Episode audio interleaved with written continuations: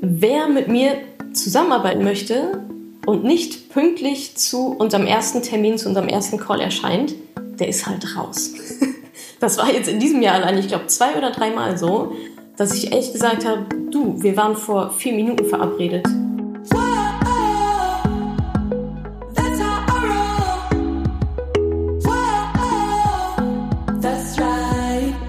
Salü, ihr Money Pennies. Hier kommt ein weiterer Live Money Talk für euch. Diesen Money Talk habe ich wie immer live bei Facebook und live bei Instagram gehalten. Und auch wie immer gibt es nun die Aufzeichnung des Talks in zwei Podcast-Folgen hier für euch. In diesem Money Talk geht es um eines meiner Lieblingsthemen, Zeit.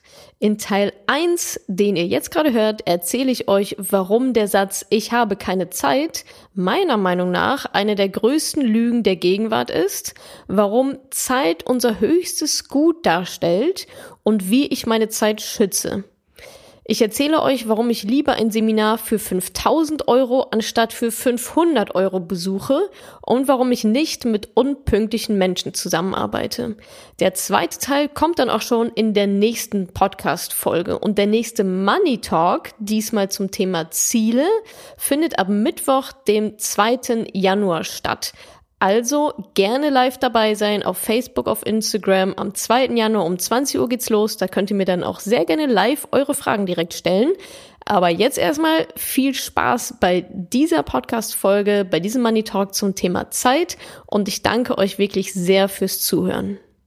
Heute geht es um ein sehr cooles Thema. Ich weiß, das sage ich jedes Mal. Ich sage auch jedes Mal, dass heute mein Lieblingsthema kommt. Liegt daran, ist so. Thema heute Zeit. Und wer mich jetzt vielleicht schon ein paar Wochen, Monate oder sogar auch Jahre begleitet, weiß, Zeit ist so ein enorm wichtiges Thema für mich. Und ich glaube eigentlich für uns alle. Aber ganz vielen ist es vielleicht noch gar nicht so bewusst, dass einfach sehr, sehr viel mit Zeit zusammenhängt. Und wovon ich euch heute erzählen möchte, ähm, ist, ja, was, was ist Zeit eigentlich? Wie geht man idealerweise mit Zeit um? Wie vielleicht auch nicht? Was sind so die Fallstricke? Und vor allem dann Sneak Peek hinter die Kulissen, wie gehe ich mit meiner Zeit um? Und vor allem, wie schütze ich sie? Denn ich denke, Zeit ist etwas sehr, sehr Schützenswertes.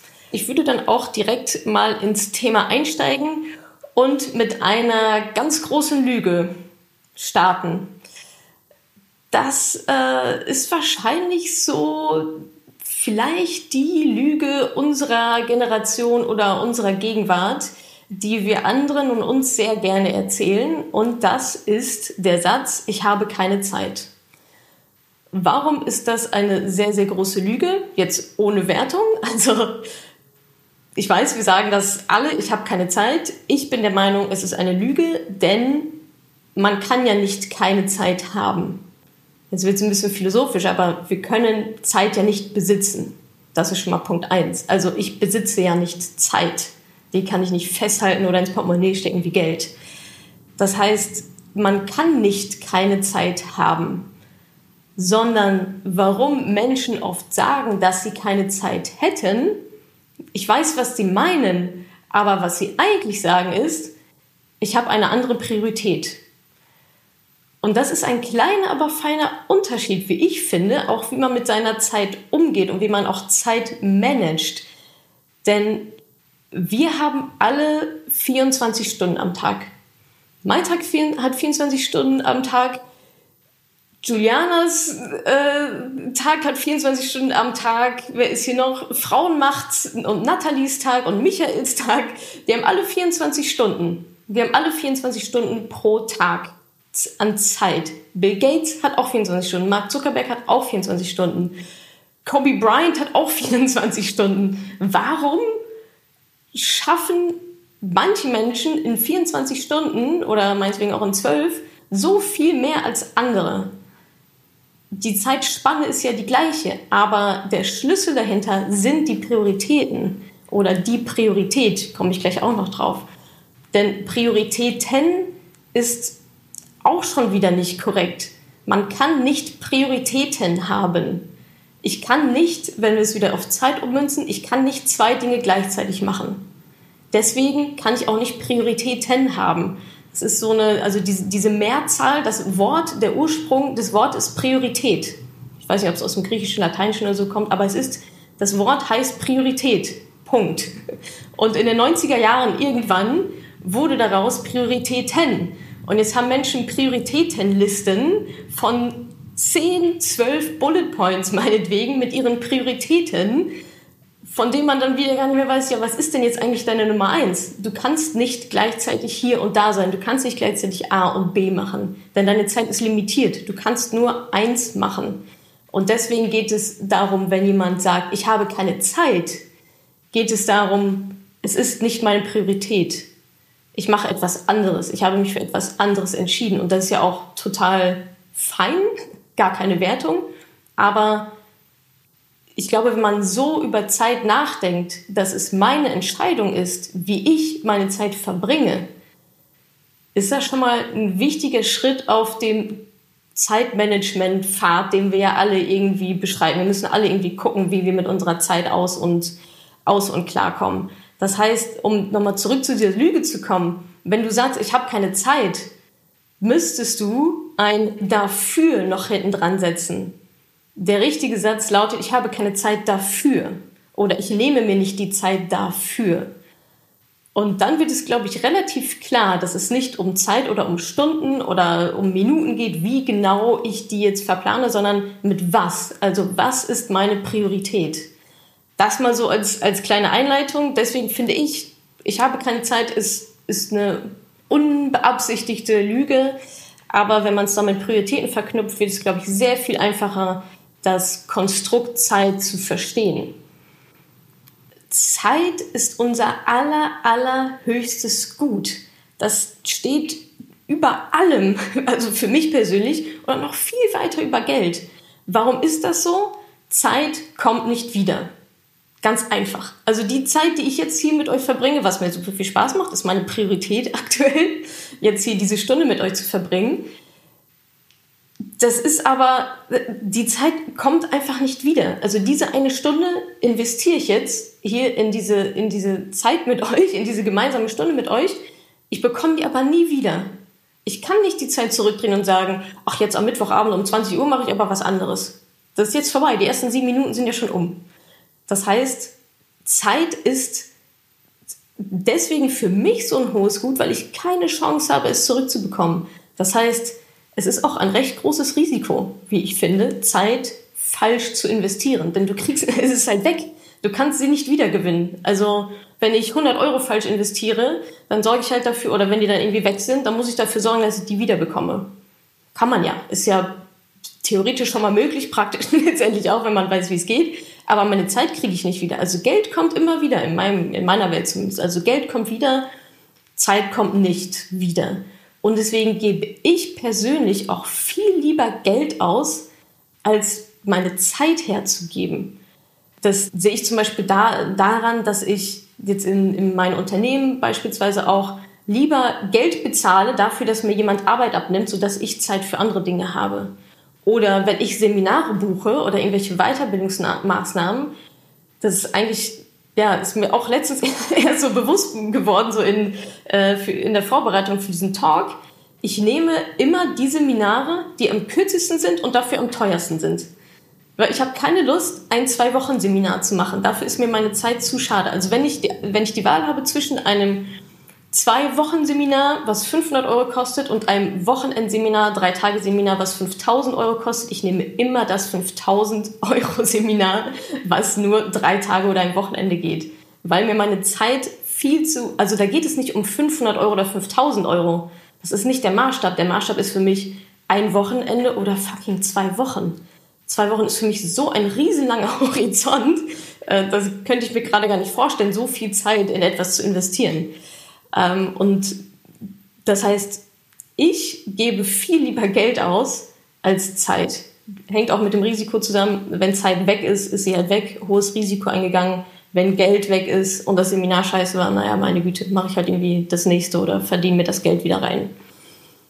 Und ich persönlich Und die Leute, die mich jetzt so in meinem persönlichen Umfeld auch kennen, werden jetzt, werden jetzt wahrscheinlich sehr lachen. Ich ärgere mich richtig über verlorene Zeit. Viel, viel mehr als über Geld. Also, wenn das, das, da gibt es so ein paar Punkte, zum Beispiel Pünktlichkeit. Wer mit mir zusammenarbeiten möchte und nicht pünktlich zu unserem ersten Termin, zu unserem ersten Call erscheint, der ist halt raus. Das war jetzt in diesem Jahr allein, ich glaube, zwei oder dreimal so, dass ich echt gesagt habe, du, wir waren vor vier Minuten verabredet. Ja, mm, ja, mm, ja, okay, so, wir brauchen halt nicht weiterreden. Also, das hat jetzt viele Komponenten, das hört sich jetzt so hart an, aber das hat natürlich mehrere Komponenten. Erstens hat derjenige gerade vier, fünf, sechs, ich habe auch schon mal sieben Minuten auf jemanden gewartet, ähm, meiner Zeit verschwendet. Und das ist jemand, der mit mir zusammenarbeiten möchte. Im privaten Bereich ist es nochmal, also ich kündige es nicht Freundschaft, wenn jemand fünf Minuten zu spät zu einem Bierdate oder so gekommen ist. Ich trinke ja kein, also alkoholfreies Bier natürlich. Aber jemand, der mit mir zusammenarbeiten möchte und der dann nicht mal in der Lage ist, pünktlich, also sich so zu organisieren, dass er pünktlich um 10 Uhr an seinem Schreibtisch sitzt und Skype aufmachen kann, um mit mir zu sprechen, der hat halt einfach verloren. Das finde ich erstens eine Respektlosigkeit und zweitens zeigt mir das, dass die Person überhaupt nicht organisiert ist. Das heißt, mit dieser Person werde ich auch einfach nicht weiter zusammenarbeiten. Ein Punkt, den ich mir auch noch hier notiert, notiert habe, ist jetzt auch so ein Seitenaspekt, aber wenn Leute nicht zuhören können, wenn ich meine Zeit investiere, um jemandem etwas zu erklären, ein Projekt zu erklären oder ähm, zu, zu erklären, was ich irgendwie will, und derjenige hört dann nicht richtig zu, nicht, dass er es nicht versteht, sondern er hört nicht, richtig, das merkt, also man merkt ja, wenn Menschen zuhören oder nicht, der hört nicht richtig zu und fragt dann nochmal nach. Und das ist auch bei mir so ein Punkt, wo ich denke, ich habe es dir gerade erklärt. Nur weil du keine Lust hattest, richtig zuzuhören oder aufzuschreiben, das, das funktioniert halt bei mir auch nicht. Dafür bin ich zu ungeduldig und wenn ich dann gerade wieder ein paar Minuten oder vielleicht sogar länger meiner Zeit investiert habe, wieder in eine Zusammenarbeit, wo ich irgendwas erkläre oder meine Wünsche darlege oder so, und ich habe das Gefühl, derjenige hört nicht zu, ist das auch echt ähm, fies für mich. Also das, das, das ärgert mich richtig. Was, ähm, was da auch mit reinspielt, ist ein weiterer Punkt.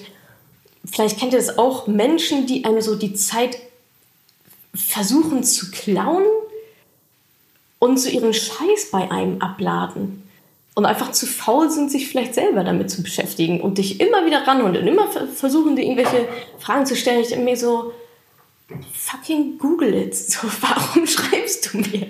In der Zeit, in der du, äh, in, in der Zeit, in der du dein E-Mail-Postfach aufgemacht hast, meine E-Mail-Adresse rausgesucht hast, um mir eine banale zu googelnde Frage stellst, hättest du deine Zeit viel besser einsetzen können. Und zwar indem du halt einfach googelst und zweitens belästigst du mich noch damit und klaust mir meine Zeit, die E-Mail zu lesen und im Zweifel direkt wieder zu löschen, weil ich denke, auf so banane Fragen antworte ich dann sowieso nicht. Also meine Antwort wäre halt Google it. Ähm, da bin ich, da, darauf reagiere ich dann auch recht allergisch, wenn Menschen versuchen, mir meine Zeit zu klauen mit Dingen, die sie eigentlich selber machen könnten und wirklich auch sollten. Da ähm, werde ich fuchsig, wie meine Mama sagen würde fuchsig, auch sehr schön.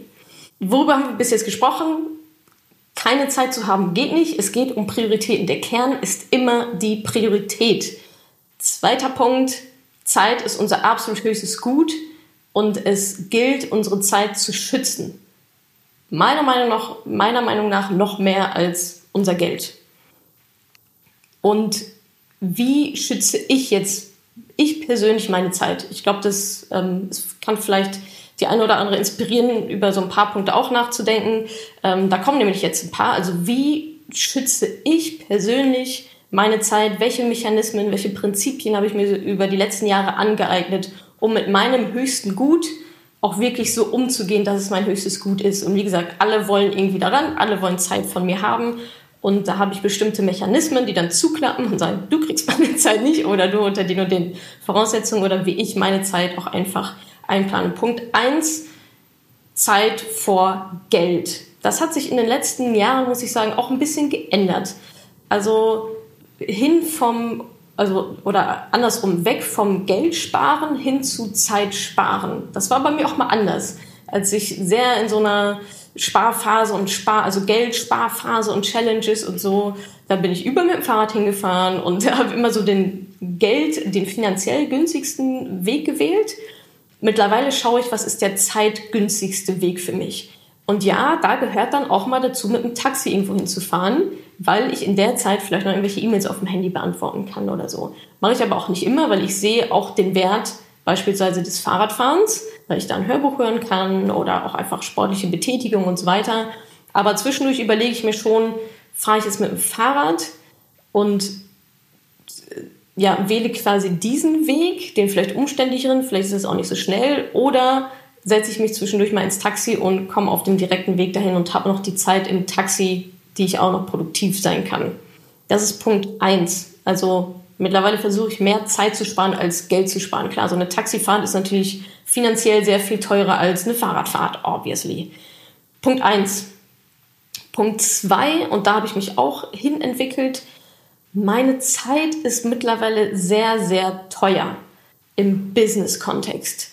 Also wer meine Zeit kaufen will, der muss schon, also ist nicht, also muss schon verhältnismäßig wahrscheinlich tief in die Tasche greifen. Warum das so ist, komme ich gleich im Punkt 3 zu. Aber eine kleine Anekdote dazu auch noch. Ähm, ich weiß nicht, ob ihr den Podcast schon gehört habt von Zeit Online frisch an die Arbeit. Da wurde ich von dem Moderator gefragt, ja, Natascha, also angenommen, du sagst ja immer, Zeit ist dir halt so wichtig. Und angenommen, es käme jetzt ein Verlag auf dich zu oder irgendwie eine Zeitschrift oder so und die würden sagen, okay, du arbeitest jetzt hier 9 to 5 in diesem Job, machst nur das, die ganze, du schreibst einfach nur für uns oder irgendwas anderes. 9 to 5 oder ein bisschen länger, keine Ahnung. Und das ist aber jetzt dein Job. Was würde das kosten? Und ich saß und dachte so, krass, da habe ich seit Jahren nicht mehr drüber nachgedacht. Und dann fing er an, ähm, so Beträge irgendwie einzuwerfen so und fing an, ich weiß gar nicht, mit 5000 Euro nicht so. Alter, nein. Und dann ging er hoch auf 7000. Ich so, boah, ich kann mir das, also ich hatte vorher nie drüber nachgedacht, aber in mir hat sich so alles zusammengezogen. Ich dachte, oh Gott, 7000 Euro, quasi einen ganzen Monat. Und dann ging er mal höher und kriegte auch immer größere Augen. Ich so, ey, ich weiß, das ist jetzt gerade total komisch für uns beide so, aber ich würde es nicht machen. Ich würde mich auch für, nicht für 7000 Euro für einen Monat quasi kaufen lassen. Und das ähm, hat auch mit dem nächsten Punkt zu tun, denn ich habe mich auch ein bisschen in diese Lage natürlich gebracht oder mir das vielleicht auch selbst erarbeitet, in dieser Lage sein zu können und sagen zu können, ich mache keinen Vortrag für 500 Euro mit Anreise und irgendwie nach Österreich. Und gerade letztens hatte ich wieder irgendeine so Anfrage, einen Vortrag für ein recht großes Unternehmen auch, ehrlich gesagt. Ein Vortrag in Österreich Anreise, ähm, dann da sein auf so einem Kongress. Da wollten die natürlich noch einen super speziellen Vortrag haben, irgendwas mit Geld und Kinder, Kindererziehung, irgendwie sowas. Und dann natürlich wieder Abreise und ich habe ein Angebot hingeschickt und dann schrieben die dann zurück, nee, das, das äh, können wir uns nicht leisten. Ich so, was hatten Sie denn gedacht? Und dann schreibt die echt zurück 500 Euro. Ich so, hä? was? Okay, äh, nee, da kommen wir so irgendwie überhaupt gar nicht überein für 500 Euro irgendwo hinzufahren und äh, da also einem großen Unternehmen was, was zu erzählen. Die Preisfindung ist sowieso nochmal ein anderes Thema. Ähm, da können wir gerne ein anderes Mal nochmal sprechen. Hier jetzt nur so viel dazu, dass meine Zeit mittlerweile recht, recht teuer ist. Heißt nicht, dass das alle bezahlen, überhaupt nicht, weil genau gerade das Beispiel, das ist mehr für mich mein interner Wert, dass ich sage, unter einem gewissen Betrag ist es mir das nicht wert, meine Zeit zu investieren. Und ich hatte schon angedeutet, das habe ich mir auch ein bisschen erarbeitet, mich in die Lage ja, versetzen zu können. Denn, Punkt 3, ich entkoppel Verdienst und Zeit. Dazu gab es schon einen Money Talk, Thema passives Einkommen. War jetzt auch, kam gestern und vorgestern als zwei Podcast-Folgen raus oder heute und gestern. Falls ihr das noch nicht euch angeschaut habt, entweder Money Talk hier auf Facebook angucken oder ähm, als Podcast anhören. Da erzähle ich sehr, sehr genau, wie ich ein passives Einkommen generiere, was meine Einkommensströme sind, wie ich es geschafft habe, meinen ja, mein Zeiteinsatz von meinem Ertrag zu entkoppeln. Und genau das habe ich gemacht. Das heißt, mein Einkommen ist nicht an meinen direkten Zeiteinsatz gebunden. Ich bin gerade hier und spreche mit euch Und in der Zeit kann ich zum Beispiel ähm, mein E-Book anbieten und jemand kann das kaufen. Dafür muss ich jetzt nichts erstmal direkt machen. Das ist so ein Punkt. Das führt natürlich dazu, dass im Umkehrschluss meine Zeit, die ich einsetzen müsste für etwas, teuer ist. Denn ich verdiene aktuell Geld ohne einen direkten Zeiteinsatz. Das ist entkoppelt. E-Books sind ja unendlich viele da. Ich muss nicht eine Stunde am Schreibtisch sitzen, um ein E-Book zu, zu verkaufen und wieder eine Stunde am Schreibtisch sitzen, um das nächste E-Book zu verkaufen. Das heißt, wenn jemand von mir will, dass ich zu einem bestimmten Zeitpunkt an einem bestimmten Ort bin und dafür bezahlt werde, also ein direkter Zeiteinsatz für Geld, ist das die eine Seite der Waage und auf der anderen Seite ist die, ist die Waagschale, die da lautet, kein Zeiteinsatz und Geld verdient. Das heißt, damit ich mich darauf einlasse, meine Zeit zu verkaufen, muss da natürlich schon verhältnismäßig relativ viel in der Waagschale liegen, dass sich das für mich überhaupt lohnt. Nochmal ein kleiner Disclaimer. Äh, manchmal tue ich auch auf relativ kleinen Events rum, wenn ich halt irgendwie Bock habe und da wird auch wenig bis gar nichts irgendwie bezahlt. Das mache ich auch. Oder wenn ich, ähm, wenn ich was anderes bekomme, zum Beispiel Reichweite oder so. Oder auch einfach, wenn ich Bock habe. Vor ein paar Wochen war ich, war ich in Hamburg auf einem super kleinen Event mit 20 Frauen, aber das Thema war cool. Ich dachte, geil, fährst halt nach Hamburg für ein Wochenende. Why not? hab dafür jetzt auch nicht so, also nicht mal ansatzweise 500 Euro bekommen. Aber das, das ist dann so meine interne Priorisierung. Also es ist jetzt nicht alles nur Geld, sondern eben auch Bock oder Reichweite oder coole Leute treffen. Aber ich sag mal, wenn nur unterm Strich es nur um das Geld geht, was manchmal der Fall ist, zum Beispiel auch bei vielleicht großen Firmen, die natürlich auch entsprechend Budget eigentlich haben sollten dafür, dann muss ich das intern bei mir immer abwägen zwischen, okay, ich verdiene auch Geld ohne Zeiteinsatz und jetzt wollen die, dass ich meine Zeit investiere. Das heißt, das kostet halt dementsprechend ähm, ja, so und so viel Geld. Vierter Punkt. Ich bestimme über meine Zeit. Und das hört sich jetzt sehr banal an. Und ihr werdet wahrscheinlich denken, ja, ich bestimme ja auch über meine Zeit, ist ja ganz klar, was redet ihr denn da? Und das würde ich gerne mal challengen, ob wir wirklich alle so eigenmächtig über unsere Zeit bestimmen. Denn ich habe das Gefühl, dass das ganz oft nicht der Fall ist. Wir denken das, weil wir, ja klar, wir können ja alles irgendwie selber einplanen oder so. Aber ich hatte schon mal ähm, angedeutet, so gewisse Zeitvampire gibt es einfach. Das, sind, das können Menschen sein, das sind aber auch Strukturen und Prozesse. Und ich erlebe es auch immer noch und ich achte schon sehr darauf. Das heißt, wenn ihr noch nicht so diesen Zeitantennen habt, könnte die Wahrscheinlichkeit recht hoch sein, dass ihr oft in diese Fallen tappt, ohne es vielleicht so richtig mitzubekommen. Und drei dieser Fallen, dieser Zeitfresser, von denen man das vielleicht gar nicht so richtig mitbekommt, möchte ich jetzt euch einmal kurz erzählen. Und zwar erstens, im Business-Kontext sind die alle drei jetzt eigentlich Meetings.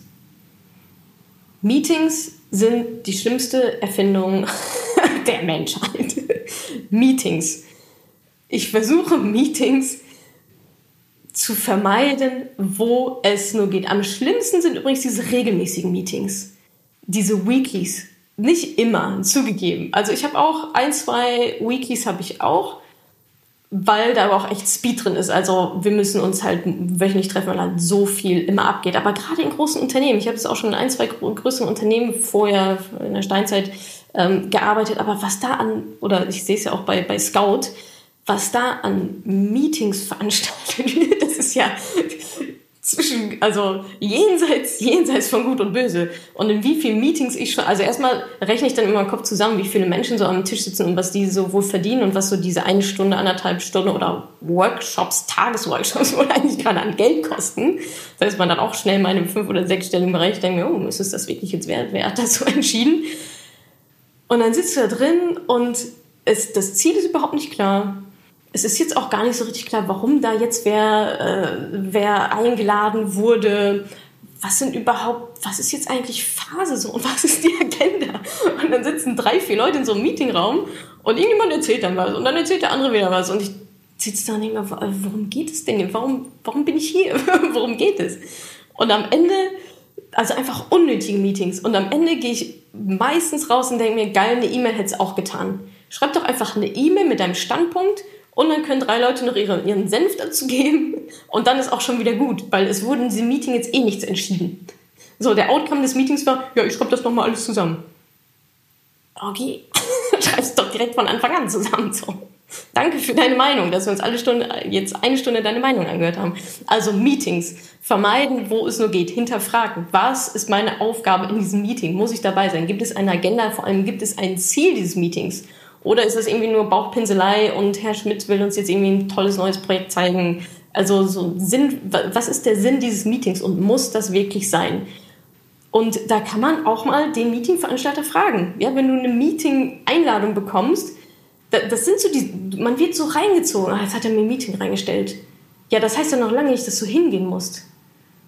Nur weil dich jemand im Meeting einlädt, heißt es ja noch lange nicht, dass du hingehen musst. Wir fühlen uns ja immer alle so verpflichtet, aber nee, überhaupt nicht. Also man kann da schon mal nachfragen.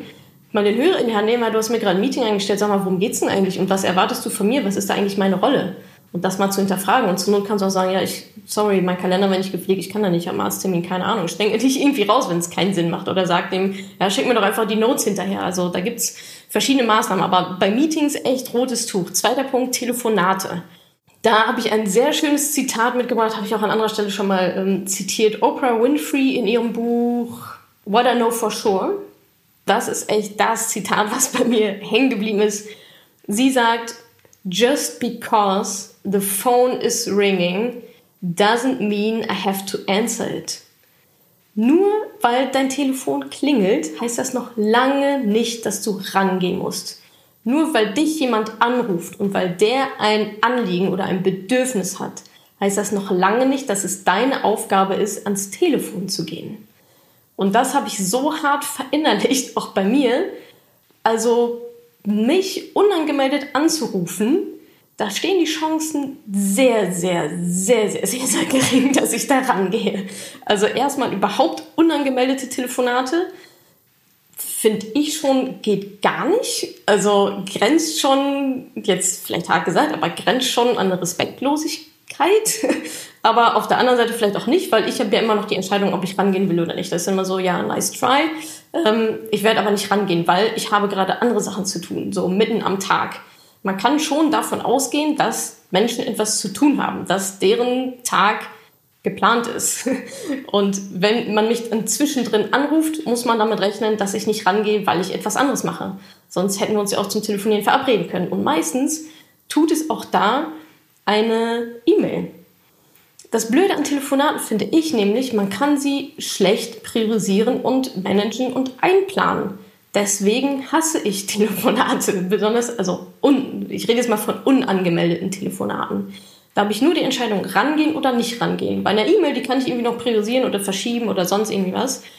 Aber das geht bei Telefonaten nicht. Da ist es nur Ja oder Nein und da muss man bei mir persönlich meistens mit einem Nein einfach leben. Aber die Menschen, mit denen ich zusammenarbeite, die oder eng zusammenarbeite, die auch meine Handynummer haben, auch nicht so viele, die wissen das. Das ist dann ganz gut. Und noch eine kleine Anekdote, gerade letztens hat mich jemand angerufen und ich bin natürlich nicht rangegangen.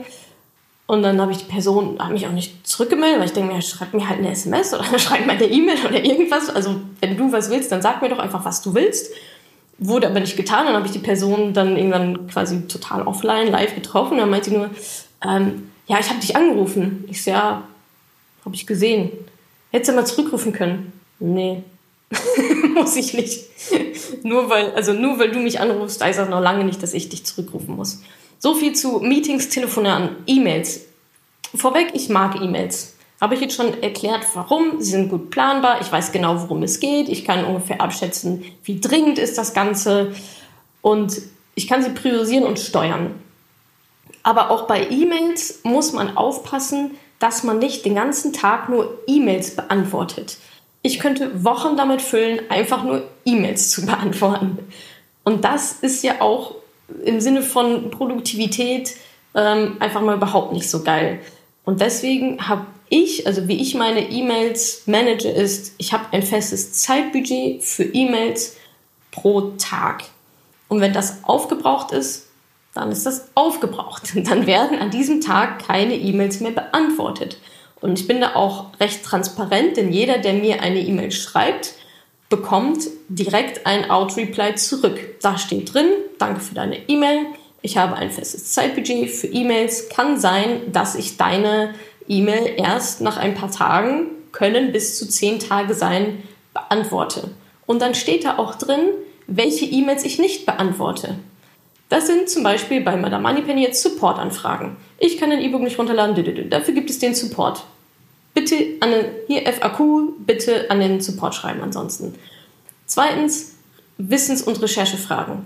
Wie abonniere ich einen Podcast bei iTunes? Ist keine Frage, die man einem anderen Menschen stellen muss. Das ist eine Frage, die man Google stellen kann.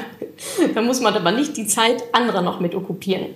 Drittens, ja, das ist jetzt noch ein Punkt bei mir, bei mir ganz speziell so Finanzberatungsfragen. Also eigentlich müsste man mitbekommen haben, dass ich keine Finanzberatung mache. Ich bin keine Finanzberaterin, möchte ich auch nicht sein. Das heißt, wenn mir da irgendwie jemand seine Lebensgeschichte und Verträge schickt oder so, sage ich auch, nee, ist, also ist nicht mein Thema. Und da steht alles schon in dem Outreply drin. Das heißt, die Leute wissen ganz genau, woran sie sind. Wissen auch, unter welchen Umständen ich die, diese E-Mail nicht beantworte, damit sie auch nicht drauf warten. Dann kann man zu Google gehen oder zu meinem Support, der sehr gerne rund um die Uhr hilft. Zu den Geschäftszeiten, sagen wir es mal so. Das heißt, ich habe ein festes Zeitbudget für E-Mails und ich sehe E-Mails auch so, ich kann auch darüber entscheiden. Also meine Inbox ist ja nicht deine To-Do-Liste. Also ganz oft habe ich das Gefühl, die Leute schicken einfach nur raus, damit es halt von deren To-Do-Liste weg ist und die wollen es dann zu mir rüberschieben, auf meine To-Do-Liste. Dass das auf meiner Liste aber vielleicht Prio 199 ist, das checken die dann nicht, weil sie haben mir eine E-Mail geschrieben. Für sie war es ja total dringend anscheinend. Und da kommt es manchmal natürlich schon so zu Diskrepanzen, die man dann irgendwie wieder abfangen muss. Aber wir reden jetzt gerade über Zeit schützen und das ist für mich ein Mechanismus, meine Zeit zu schützen, indem ich sage, gewisse E-Mails, ich habe ein festes Zeitbudget für E-Mails, gewisse E-Mails beantworte ich nicht. Ähm, und immer vor dem Hintergrund, meine Inbox ist nicht deine To-Do-Liste. Nur weil es bei dir auf Prio 1 steht, heißt es noch lange nicht, dass es bei mir auf Prio 1 steht. So viel zu Punkt 4, dass ich über meine Zeit bestimme das war ja eigentlich so der, der, der, Ober, der Oberpunkt, über seine eigene Zeit zu bestimmen und sich dann nicht immer so reinziehen zu lassen, was ja alle Nase lang passiert, aber da einfach achtsam sein und zu überlegen, okay, was passiert hier gerade? Nur wenn mich jemand anruft, zu einem Meeting erlebt, mir eine E-Mail schreibt, heißt es noch lange nicht, dass ich da jetzt sofort oder überhaupt reagieren muss. Danke, dass du diese Podcast-Folge angehört hast. Wenn dir mein Podcast gefällt, abonniere ihn doch einfach mal direkt, damit du keine neuen Folgen mehr verpasst. Und hinterlasse auch super, super gerne eine Bewertung. Das würde mir wirklich sehr viel bedeuten. Also fix abonnieren, gerne direkt bewerten. Vielen, vielen Dank und bis zur nächsten Folge.